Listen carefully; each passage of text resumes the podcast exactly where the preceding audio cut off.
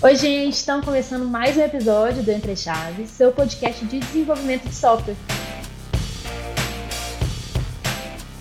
Eu sou a Fernanda Vieira e hoje a gente vai falar sobre linguagem neutra e não sexista no desenvolvimento de software. Mas antes, eu queria lembrar que os nossos canais estão abertos para conversa. Caso você queira tirar alguma dúvida, sugerir algum tema, vocês podem entrar em contato conosco via e-mail ou Instagram. O nosso e-mail é entrechaves, tudo junto, arroba dtidigital.com.br e o nosso Instagram é arroba entre.chaves.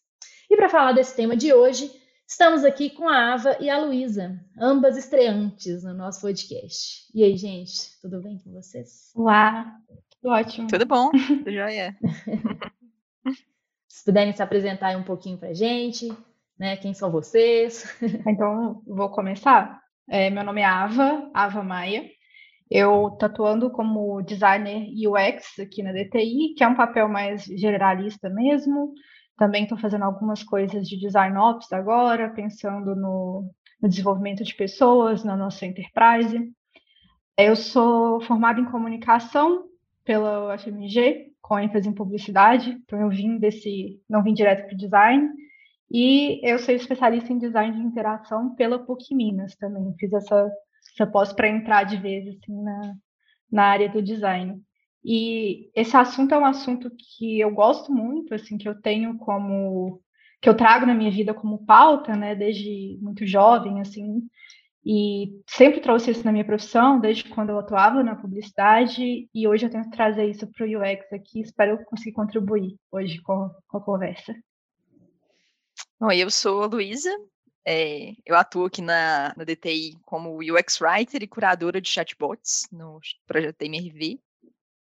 E, e a minha formação também sai um pouquinho do, do design, assim, formei em cinema de animação e artes digitais na UFMG. E tenho uma especialização em escrita criativa na PUC. E minha, assim, uma coisa que eu gosto muito sempre é escrever, sou muito ligada à escrita. E o assunto da linguagem neutra me interessa muito por isso, assim, por ser é, tá muito ligado ao ato de escrever e tal, de ser uma coisa que a gente tem que pensar bastante. E também por, por um interesse mais geral em nos estudos de gênero, que é um negócio que eu gosto também, pesquiso e estou sempre sempre pensando. Massa demais, gente, que massa. Então, né, hoje a gente vai falar sobre linguagem, né, essa ferramenta importante de socialização, mas que também pode se tornar uma forma de opressão, né, de acordo com a forma que ela é usada. A gente vai falar dos textos, né, das strings, dos sistemas e produtos que a gente entrega o tempo todo no desenvolvimento de software. Então, primeiro, gostaria que vocês nos contextualizassem assim, sobre o que, que é a linguagem neutra e não sexista e a diferença né, entre ambas. A gente começa com linguagem, né? Linguagem é geral, o que a gente usa tanto em imagem quanto texto, mas principalmente texto aqui no sentido que a gente está usando mas é a forma como a gente se comunica com outras pessoas. E a linguagem não sexista, ela é um guarda-chuva da linguagem neutra. A parte do sexismo é a questão de eu querer evitar vieses de gênero. Então, eu evitar questões sexistas dentro da, do uso da linguagem. E uma das formas de fazer isso é através da linguagem neutra. Só que a linguagem neutra ela também aborda outras questões além do não sexismo, que é, envolve é, questões de gênero, outros recortes, enfim, mas é como se uma fosse guarda-chuva da outra, mas como uma é muito usada e às vezes até polêmica, né? Tem muitas discussões em cima, a gente traz ela no assunto junto. Aí, se você quiser complementar, Luísa. Não, acho que, que é isso, assim, e que eu acho que é importante a gente pensar nessa ideia da linguagem é, de um ponto de vista dentro dela, do encaixe dela na sociedade. Porque o jeito que a gente se comunica faz muita diferença na nossa relação entre as pessoas, né? E que acho que é, esse assunto da linguagem neutra surgiu muito com o reconhecimento de identidades de gênero diferentes, assim. Que de uns tempos para cá você tem reivindicação de pessoas, de pessoas não binárias, que não se identificam com gênero nem feminino nem masculino, que estão criando formas novas de linguagem para se referir a si mesmas. E que aí entram a, a ideia dos, dos pronomes neutros, da utilização de novas terminações para as palavras que não tem é, a designação de gênero, que não seria o, o I e o O. E que essas escolhas de linguagem estão muito ligadas a isso também. Acho que é importante a gente sempre ter isso em mente, assim, que A gente está falando de linguagem, mas a gente está falando de um uso de pessoas, as Sim. pessoas usando essa linguagem. É, então você já começou, né, entrando até um pouquinho nisso que você falou, Luísa, sobre, né, exatamente socialização, pessoas usando linguagem, né? Então, qual que é a importância da gente discutir esse tema dentro do, do UX Writing, né? Ou seja, assim, por que, que as pessoas que estão envolvidas no desenvolvimento de software hoje, né, desde pessoas desenvolvedoras, quanto envolvidas na gestão de produtos, né, no design, devem prestar atenção na forma que elas comunicam os textos dentro dos seus softwares? É, até assim, não só questão de texto, mas como que você pensa a arquitetura da informação mesmo dentro do sistema, assim. Se você vai, faz sentido você perguntar o sexo da pessoa? Assim, qual, quão é relevante isso? A forma como você vai tra tratar a pessoa na interface, né? Então, a gente tem alguns critérios de ergonomia cognitiva que a gente traz, assim. Se eu sou uma mulher e estou sendo tratada no masculino, isso não tem, não tem uma consonância na vida real, né? não tem uma consistência com o que acontece na vida real, isso vai causar um atrito com o sistema. Então, a forma como eu sou tratada pelo sistema vai me causar um, um desconforto cognitivo, isso não vai ser a melhor experiência. E não só a gente fala assim de, das questões de pessoas não binárias, né? Então a gente tem não só pessoas não binárias, mas também mulheres que são tratadas no, no masculino. E eu, por exemplo, sou uma mulher cis, mas é, para mim ser tratada no masculino eu já, já acostumei, assim, principalmente eu tô com cabelo curto, e isso não é do, tão doloroso para mim quanto, por exemplo, para uma mulher trans ser tratado no masculino é muito mais é muito mais doloroso na experiência dela do que para mim. E a gente tem que pensar em todas as experiências de todas as pessoas que vão usar nosso sistema. Então, os nossos textos precisam ter uma certa ergonomia cognitiva, assim. Eles precisam funcionar para todo mundo. Assim como o sistema como um todo, os botões precisam funcionar para todo mundo, é, os botões precisam ser legíveis e ter as cores com bom contraste. Isso também funciona na parte do texto, na parte como a gente vai tratar a pessoa. Então, assim, para mim, o, o mais importante nisso é trazer uma experiência fluida para quem está usando e nisso respeitar a forma como ela quer ser tratada. Então, não tratar ela no masculino, ou não tratar ela com os pronomes que ela não gostaria de ser tratada. Isso tudo vai impactar desde da forma como a gente escreve os textos, mas também com a forma como a gente desenvolve. Porque pode ser que em algum momento eu tenha que adicionar uma funcionalidade que pergunte para a pessoa como que ela gostaria de ser tratada. O Facebook faz isso, o Tinder faz isso, tem uma série de, de interfaces que fazem isso. Assim. O Instagram estava fazendo alguns experimentos para você colocar o pronome na, na bio. Então, é, isso, ó, a, o desenvolvimento tem que ficar muito de olho no que é está acontecendo na sociedade, né, nos, como a sociedade está evoluindo e trazer isso para o sistema para isso ser confortável, para acho que não é confortável a palavra, compatível. A questão é compatibilidade. Assim, é eu ter essa compatibilidade entre o sistema e o mundo real, né? Que é a, a que o Nielsen traz nas heurísticas, assim, que eu quero um sistema compatível com o que acontece no dia a dia. Se eu estou conversando com uma pessoa, ela vai me tratar no feminino. Por que, que o chatbot vai me tratar no masculino? Então é bem isso que a gente coloca assim nessa questão de, de, trazer essa linguagem neutra e não sexista. Aí a parte do não sexista, eu posso ter um texto super neutro de gênero, tratar a, a, as pessoas de forma neutra, sem chamar no masculino, por exemplo, mas eu posso tratar de forma sexista. Então, isso também a gente tem que tomar um pouquinho de cuidado, assim, que é igual você falou lá no início, é a forma como a gente fala que traz essa questão do sexismo, não necessariamente se está neutro ou não. E acho que tem uma questão interessante, assim, que eu pensei também, de que isso não está simplesmente nas interfaces, né? Isso está no pensamento do desenvolvimento todo. Tipo, por exemplo, você pensar num algoritmo de, é, sugestão de texto que eu, eu tava vendo uns exemplos um tempo atrás, assim, de, de, um, de você ter um viés de acordo, das profissões de acordo com o gênero. De que, por exemplo, você tem um, um texto que a pessoa escreve, ah, é o, por exemplo, ah, a médica tal, não sei o quê. O texto sugerir a, você mudar o médica para médico. E de, no contrário. De pesquisadoras. De, é, pesquisadoras. Que não, não é pesquisadoras, teria que ser pesquisadores. É. Mas que às vezes, se fosse uma outra palavra que tem de uma, de uma profissão que tem um viés que é feminino, de, por exemplo, a, a secretária. Se colocasse secretário, talvez mudar para secretária, sabe? De, de você pensar nessa construção de, da linguagem é, como um todo, assim, não simplesmente na interface, mas no projeto do, do desenvolvimento do, do software. É, essa questão do masculino genérico, uhum. que é muito. que as pessoas falam assim, não, mas o masculino já é genérico. Isso é uma questão sexista, porque é, a gente usa o feminino genérico em profissões estereotipadas. Então, quando a gente vai falar de secretária, de faxineira, de diarista, que são profissões que vêm de um histórico de estereótipo, de funções femininas, que assim, não é que não tem é, dignidade nessas profissões de forma alguma, assim, não é, não é disso que eu estou falando, mas trazem papéis estereotipicamente femininos. E as pessoas não têm problema nenhum de usar o feminino genérico nisso. Fala dia da secretária sem o menor problema, e se você propõe no masculino, a pessoa acha estranho. Gente, dia dos secretários, não, assim, não faz o menor sentido. Então é só a gente tomar cuidado nisso.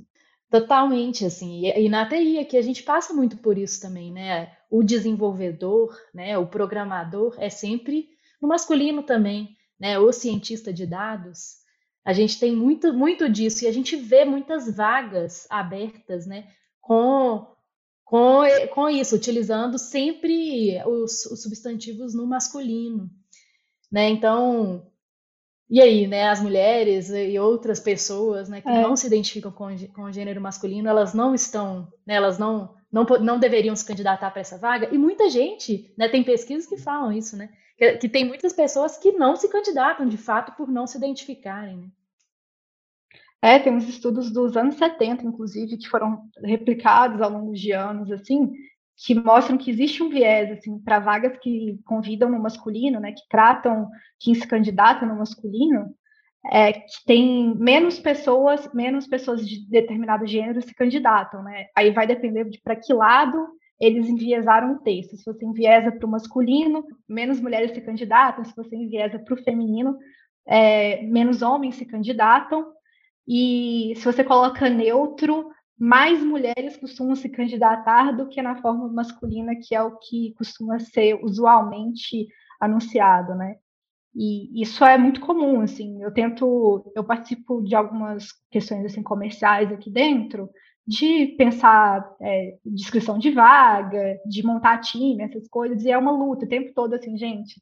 Vamos colocar o papel, vamos colocar o papel de desenvolvimento, papel de arquitetura. É, não vamos colocar que, que, eu quero um arquiteto, um engenheiro, um, um desenvolvedor.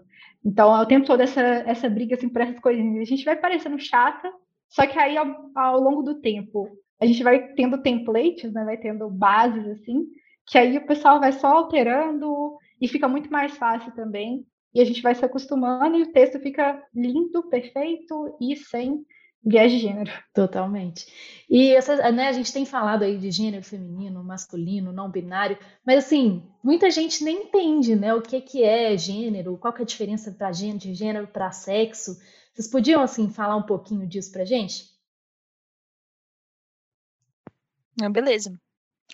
Então, é, a distinção assim principal seria que o sexo está relacionado ao que foi designado para você ao nascer, a ideia do, do, biológico. Que, que, assim, pensando, você nasceu e tal, de acordo com a análise da sua genitália, o médico falou: Ó, você é um menino, você é uma menina. Apesar de que existem é, pessoas intersexo também que não se encaixam dentro do masculino nem do feminino, que tem. O biológico dela já é diferente, assim, que é que o sexo tem essa definição, mas não, não é super rígido assim também não, assim, parece que por ser biológico, é, ele é 100% binário, mas também não é. E... É, e assim, só, uma, só te interromper, mas é porque é uma curiosidade que eu acho muito, muito maluco, assim, é que entre, é um entre cada 200 a 400 nascimentos, né, porque a gente não consegue ter, a, ter uma margem de erro aí, que são pessoas intersexo. Então, é mais ou menos a mesma quantidade de pessoas ruivas naturais que existem. Então, se você conhece uma pessoa ruiva natural, a probabilidade de você também conhecer uma pessoa intersexo é muito alta. E é, são pessoas que estão aí no dia a dia nosso, que convivem com a gente, que precisam ser respeitadas e que não necessariamente vão se encaixar nessa ideia de gênero masculino ou feminino, justamente por essa questão biológica, mas acho que a Luísa vai uhum. falar mais aí para frente, que sexo não é, que gênero não é biológico. Uhum. É, puxando isso aí, é, gênero é, é basicamente como você se enxerga e como você é visto na sociedade. Porque, assim, quando você olha para uma pessoa, você não tem como saber o sexo dela. Você consegue ter várias, ver várias características dela, que são desde a aparência, como ela se veste, é, como que ela corta o cabelo e tal, e que isso está tá muito associado a algumas imagens que a gente tem que estão associadas ao, aos gêneros. E que, e que, assim, e que, na verdade, essa expressão de gênero não necessariamente significa que o gênero daquela pessoa é aquele, assim. Você, por exemplo, você pode ter um homem que, é, que tem cabelo grande, usa vestido e é um homem. Não sei se deu, deu para entender, assim. Porque, tipo... Inclusive, tem uma, uma coisa que assim, nos estudos o pessoal separa para facilitar a questão da identidade de gênero com a expressão de gênero. Pensando a identidade de gênero como a forma que a pessoa se identifica, e, gente, isso tudo é muito generalista, assim, é, são muitos estudos e muitas conversas, e a gente está tentando falar bem por alto mesmo, e são assuntos polêmicos que vão ter visões divergentes, mas bem por alto, assim, a gente entende a identidade de gênero como a forma como você se identifica. Então, eu me sinto confortável numa, numa ideia de não binaridade, mas indo para uma identidade feminina. Mas tem pessoas que vão se enxergar de formas diferentes e, e isso não necessariamente está do mesmo lado do sexo que foi determinado para ela no nascimento. Então, isso vai ver se ela se encaixa dentro de um espectro cis ou dentro de uma, de uma transgeneridade, né? Indo para o outro lado, essa ideia da palavra cis e trans. É, já a expressão de gênero é a forma como você se expressa. Então, a identidade é como se fosse de dentro para fora, né? É eu para o mundo, e a expressão de gênero é como se fosse de fora para dentro, é como o mundo me lê. Então, mesmo a forma como eu me expresso, é a forma como o mundo vai me enxergar. Então, a minha expressão de gênero, ela vai variar dentro de um espectro, assim, do, do feminina para o andrógena, para masculina, só que isso pode mudar a qualquer momento e também não necessariamente está ligado à identidade de gênero, então, que é a forma como eu me identifico, e ao sexo biológico também. Isso não necessariamente vai estar em conformidade. É, conformidade, assim, não, não no, do mesmo lado do espectro que eu digo, né? Acho que não sei se deu para entender mais ou menos. Acho que deu, acho que deu para entender, sim. É, é, complicado. É, é, bem complicado. Mas assim, são essas três, três chaves, assim, que a identidade de gênero, a expressão de gênero e o sexo biológico. Então, a forma como eu me identifico pode ser diferente da forma como eu me expresso e pode ser diferente como a forma que foi é, designado para mim no meu nascimento. Exatamente, né? Então, por isso que é importante, né, que, que uh, os sistemas, né, os softwares não perguntem o seu sexo, né? E sim perguntem, né, como você se identifica em relação ao seu gênero. Né?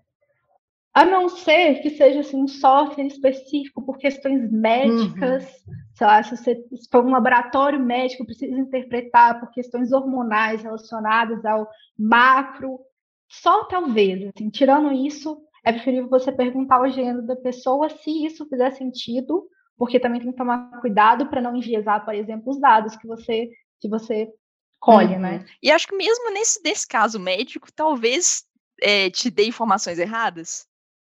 Porque, vamos pensar assim, de tipo. Estamos pensando pelo, pelo, biológico, vamos falar de uma pessoa trans e que aí. É, vamos supor que o sexo biológico dela seja classificado como feminino, mas ela começou um processo de hormonização e aí, os, aí tipo, os níveis de testosterona dessa pessoa estão mais altos, não estão batendo ali, mas que não é um problema, assim, sabe? Que eu acho que, tipo, mesmo nessas situações faria mais sentido você ter uma ideia maior do contexto, assim uhum. que é, está em volta da pessoa. Mas que eu acho que puxando de volta um pouquinho para a linguagem, assim, que o gênero é, das pessoas está muito ligado à linguagem que elas usam para se referir a si mesmas. E que, e que, assim, o gênero com que elas se referem a si mesmas e como as pessoas em volta delas se referem a elas é um negócio que faz muita diferença, pra, tanto no reconhecimento de identidades aí, é, tanto no, no, no, trato social, assim. Eu acho que é um negócio que é, que é muito importante e que ressalta tudo que a gente veio falando, assim, de uhum. por que, que é importante a gente ter esse cuidado com a linguagem dentro do, das interfaces, dentro da tecnologia, porque é, quando você está tratando de linguagem, se referindo às pessoas, você está tratando da identidade delas também. Sim. Então é importante respeitar isso e ter isso em mente sempre. Boa. É. É, e a Ava até falou um pouco sobre uma polêmica, né? Assim, que tem a, a, a linguagem neutra um pouco polêmica por causa, né, desse embate com a construção culta, né? Principalmente porque a língua portuguesa, ela, eles se muitos, né, falam que a língua portuguesa já é neutra, né? Que as palavras no masculino representam a coletividade. E aí, né, o que, que vocês pensam sobre isso, sobre a construção culta da linguagem e tudo isso que a gente está conversando? Olha, eu falo que tem como você usar uma linguagem neutra e não sexista totalmente aderente à norma culta. Assim, o problema em si não é o uso da norma culta. A questão é como você faz esse uso. Porque ao mesmo tempo que eu vou usar o masculino genérico, isso pode enviesar meu texto, acreditar que eu estou falando só de homens, é, nesse, nesse coletivo, ou que tem uma maioria de homens, isso acontece o tempo todo, porque assim, dentro da nossa cultura, se eu falo, por exemplo, de um grupo de cientistas, a primeira imagem que vem na nossa cabeça, mesmo a palavra cientista sendo uma palavra neutra, a primeira imagem que vem na nossa cabeça é de homens de jaleco num laboratório, e para a gente desconstruir isso demora um pouco. Então, se eu já jogo uma palavra no masculino de cara, isso já já cria essa primeira barreira, né? Esse primeiro viés que vai vários processos né, de, que a gente vai construindo ao longo do tempo e que para desconstruir é muito difícil. Então, de todas as formas que a gente puder, a gente vai reduzindo esses vieses. E a questão do, dos neopronomes, né, desse uso desses pronomes neutros, enfim, que não, é só, não são só pronomes, né, são sistemas gramaticais, porque você trabalha também com a questão da desinência de gênero, que é trocar aquela partícula final da palavra que, que determina, né, que faz a flexão de gênero dentro de cada palavra. E isso eu acho que tem mais a ver com o uso da linguagem e a norma culta ela vai se consolidando ao longo do tempo com o uso. A gente não fala vossa mercê até hoje. A gente já mudou para o você e o você. Hoje, às vezes, é, o ser é informal, mas daqui a pouco já está configurando no dicionário, se já não tiver. Então, é realmente entender o uso da, da linguagem, entender o público que você está conversando, porque tem público que vai, que vai entender perfeitamente bem você neutralizar uma palavra com um ezinho no final, assim, mas tem público que vai ter mais dificuldade de entender isso, vai ter stakeholder que vai ter dificuldade de aceitar isso, então, essas ferramentinhas que a gente usa para usar a linguagem neutra e não sexista dentro da norma culta servem um pouco para isso. Não, a gente está usando 100% da gramática aqui, você não tem o que reclamar nesse sentido. Mas a gente está querendo conversar com todas as pessoas. Só que eu acredito numa interface centrada no usuário, centrada na pessoa que está usando. Então, isso tem a ver com linguagem também. Então, se eu vou construir para jovem, eu não vejo problema nenhum, por exemplo, em ter uma linguagem já apropriada e que esse público usa, mesmo que não seja, eu não vou falar com uma linguagem super formal para esse público, porque vai até atrapalhar o entendimento. Então, isso tem a ver também, entra também a questão do uso da, da linguagem neutra relacionada a neopronomes, enfim. É que eu acho que isso tem muito a ver com o que a gente discute no UX-Writing, da ideia do tom de voz, né? De que você precisa, para você tipo, conseguir comunicar melhor, você precisa adequar sua linguagem para as pessoas usuárias e para sua identidade de marca e tudo mais, assim. E que tem muitas situações em que você usar a norma culta 100%, você está saindo disso já. Porque é, às vezes você precisa de uma linguagem mais, é, mais despojada, mais do diálogo e tal que é até uma coisa que eu passo no meu dia a dia, assim, que a Mia, que é o chatbot que eu trabalho, ela tem uma linguagem que é mais, mais informal, que ela não é 100% norma culta. Então a gente já faz algumas adaptações, assim, de, por exemplo, vou resumir, não vou usar a palavra está, vou usar a palavra tá em alguns momentos, porque faz sentido, assim. E que, e que é, vem aí essa questão, assim, de tá, a gente já está fugindo da norma culta aqui, por que que então seria um problema tão grande assim a gente conseguir adaptar nossa linguagem para essas novas formas de, de usar ela, assim? De, às vezes, usar algum, é, essa desinência neutra do é em algumas palavras que já são mais, mais fáceis de entender, assim, em alguns momentos, que eu acho que não vejo isso como um problema, assim, acho que é uma, uma coisa a ser adaptada dependendo do caso, né, como a Ava comentou, mas que, que é um negócio que já está acontecendo, que vai acontecer independente da gente brigar contra isso, de ser tipo, não, a gente só pode escrever na norma culta ou não, a linguagem das pessoas já está se adaptando. E que e que acho que tem muito isso, né? De que a norma ela vem depois do uso. Que à medida que o uso vai mudando, a norma vai ter que se adaptar a isso. Porque o que importa é como, como a linguagem está sendo usada pra, pelas pessoas. E, e, aí não faz muito sentido a gente ficar se, se, se segurando com, é, com um conjunto de regras que não condiz com a nossa realidade. Assim. Uhum. E que até, até um sinal que, que eu acho que é legal de ver essas coisas acontecendo, que assim, que eu estava dando uma olhada num um dos principais dicionários do inglês, que é o Merriam-Webster, que ele mudou a, é, a, a, descrição que ele tem da palavra day. Do day, que para não significar simplesmente o, o, o plural, né, do inglês, o pronome plural, pra, mas também para se referir a pessoas no singular, tanto quanto você não sabe qual que é o gênero da pessoa, tanto para pessoas de gênero não binário. Que assim, já é uma, um reconhecimento institucional de um uso da palavra que está mudando a língua, assim. Então eu acho que, que vem, tem muito disso, assim, que a, a norma vai se adaptar ao. Não, Luiz, isso é muito, muito legal isso que você falou, porque isso eu acho que é uma coisa que as pessoas não, não percebem que acontecem tanto e ficam realmente assim julgando demais esse negócio do pronome neutro com a língua culta, assim. Eu ouvi uma entrevista outro dia, exatamente com uma mulher que participava da construção de dicionários, não, não, lembro muito bem como que chama, né, é, essas pessoas que trabalham com isso, mas ela estava falando exatamente isso, assim, como que os dicionários e a gramática ela vai se adaptando com o uso das pessoas. Então isso vai acontecer, né? As pessoas utilizando mais a linguagem neutra, isso vai acontecer naturalmente disso ir para os dicionários né? E, e as pessoas simplesmente, né? Vai acontecer, né? Igual você falou. Então, é, isso é super interessante e as pessoas às vezes não sabem muito que isso acontece, né? E ficam tentando brigar com isso. É, e tem uma questão também que eu vejo muito de pessoas falando que alguém não vai entender.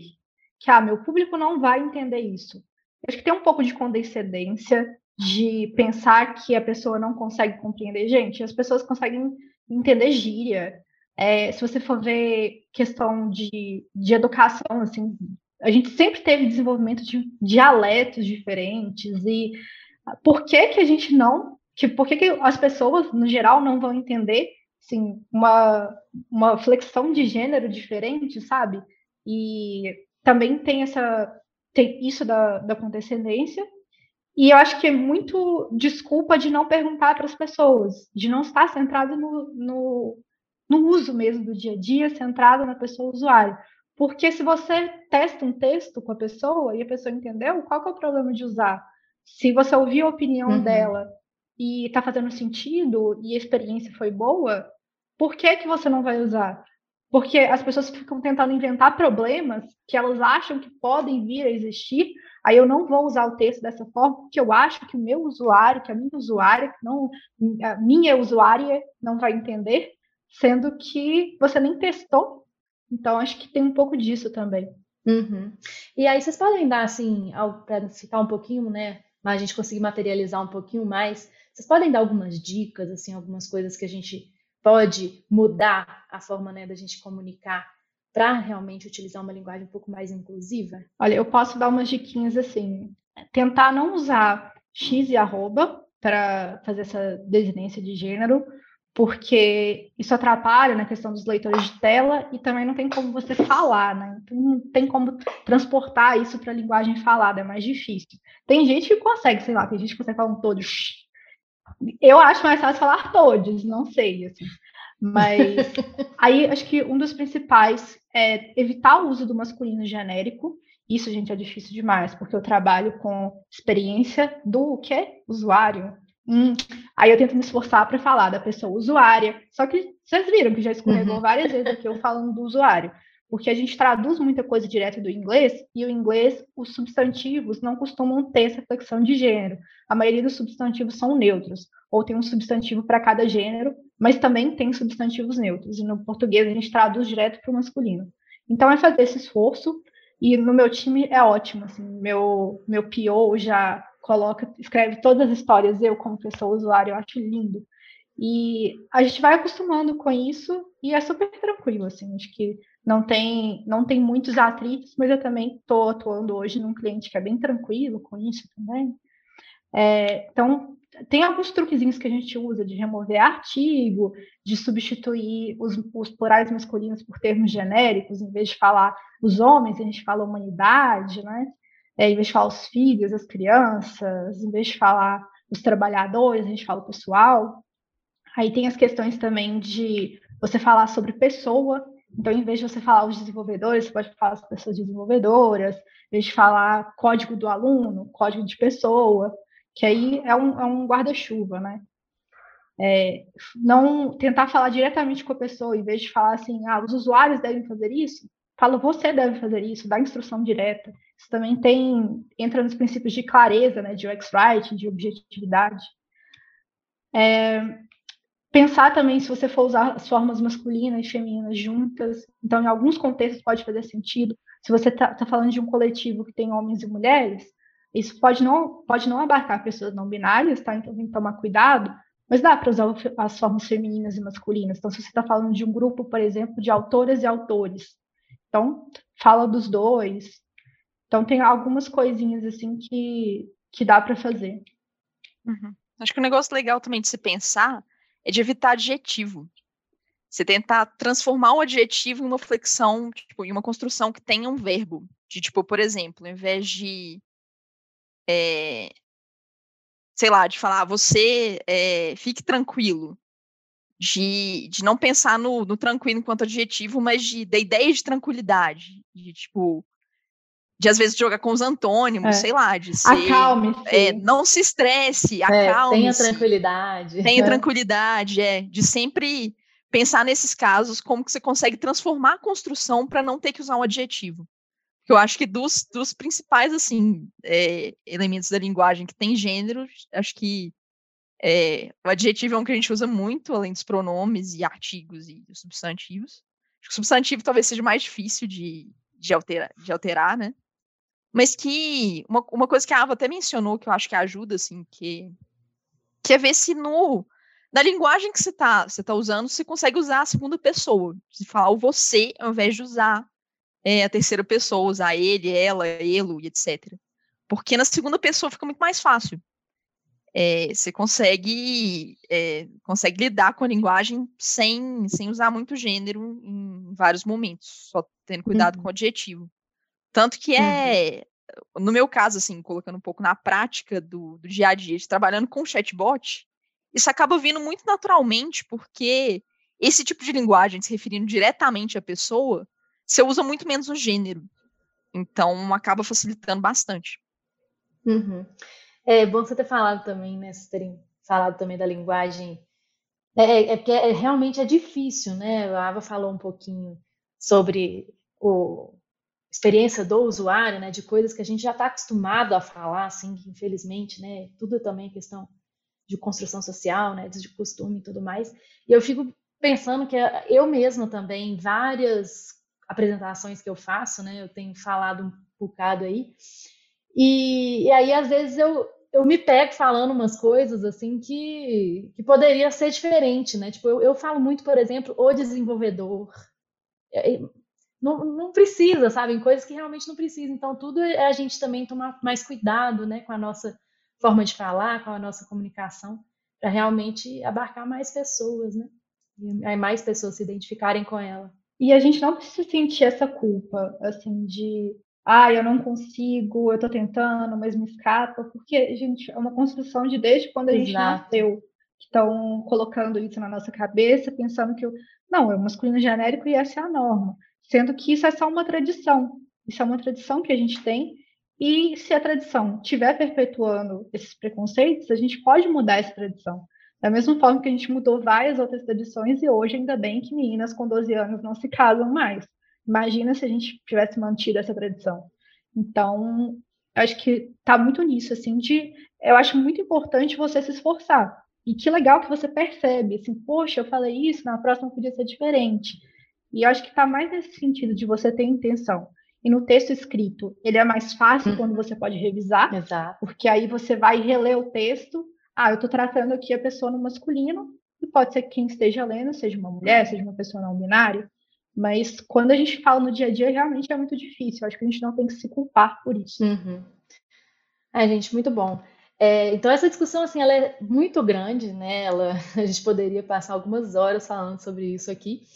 Mas queria então que vocês indicassem assim alguma, né, se vocês puderem, indicar alguma referência, alguma bibliografia para quem quiser saber mais, estudar mais sobre esse tema. Realmente é um tema bem importante aí para o nosso, nosso dia a dia mesmo. Eu tenho indicação de um, de um podcast que eu ouvi tem um tempinho, que é tratando sobre linguagem neutra, mas de uma perspectiva é, mais filosófica e da linguística, assim, é, pautando é, principalmente essas questões de gênero de pessoas não, não binárias e tal, do, dos, dessa coisa das armas incendiadas, e é um, é um episódio com Bruno Medeiros e Rodrigo Borba, de linguagem neutra. É. Eu achei aqui o que eu tinha anotado. É, eu gosto muito de indicar manuais, porque manuais é, ele já ensina o como, né? Assim, então já facilita o processo de quem tem dúvida de como fazer.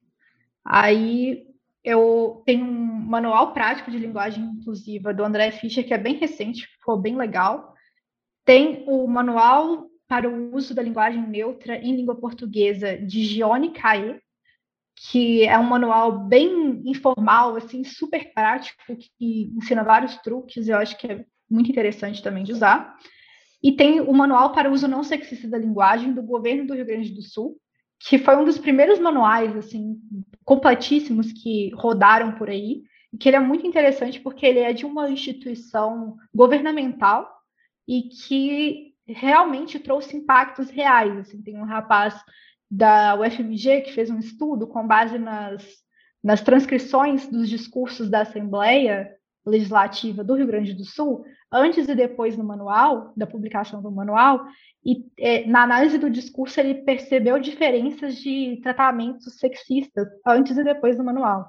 Então, realmente traz um impacto se você for ver, olha que doido, é na Assembleia Legislativa, que é o lugar que faz leis do Estado. Isso vai impactando na vida das pessoas. Então, é, isso é, é legal, esse tipo de exemplo, porque mostra que você não precisa. Assim, instituições grandes usam isso uhum. e funciona, e dá resultado. Exatamente. Então, podemos começar a utilizar também, né, cada vez mais aí é. no nosso desenvolvimento de software. Bom, gente, muito obrigada. Muito obrigada pela presença, pela disponibilidade de participar aqui com a gente, pelo interesse. Foi muito rica essa discussão, gostei pra caramba. E é isso aí. Valeu, pessoal. Até a próxima. Valeu, gente. Foi ótimo. Valeu, gente. Até Tchau, mais. Gente.